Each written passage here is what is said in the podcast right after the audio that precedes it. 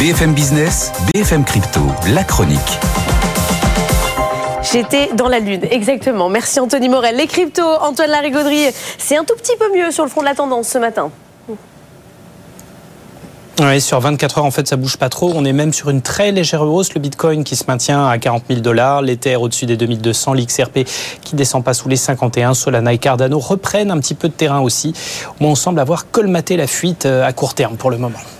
Et Antoine, focus sur euh, une innovation européenne. Il y a une grande banque autrichienne qui va proposer des cryptos.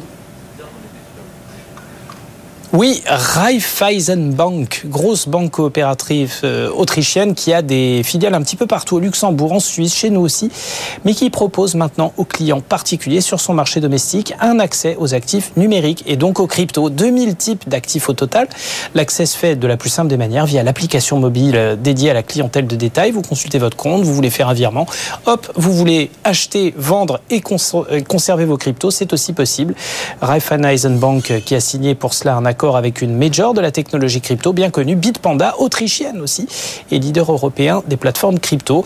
Et l'offre est intégrée en marque blanche hein, pour être totalement opérable, transparente et supervisée au sein des activités digitales de la banque. C'est donc une grande première pour l'industrie bancaire européenne, une entrée aussi directe des cryptos au sein de l'offre faite aux particuliers, et sans doute pas la dernière puisque Bitpanda a aussi annoncé être en discussion avec d'autres grandes enseignes continentales pour vendre sa solution facilement intégrable et avec un cadre réglementaire désormais plus strict mais aussi plus transparent.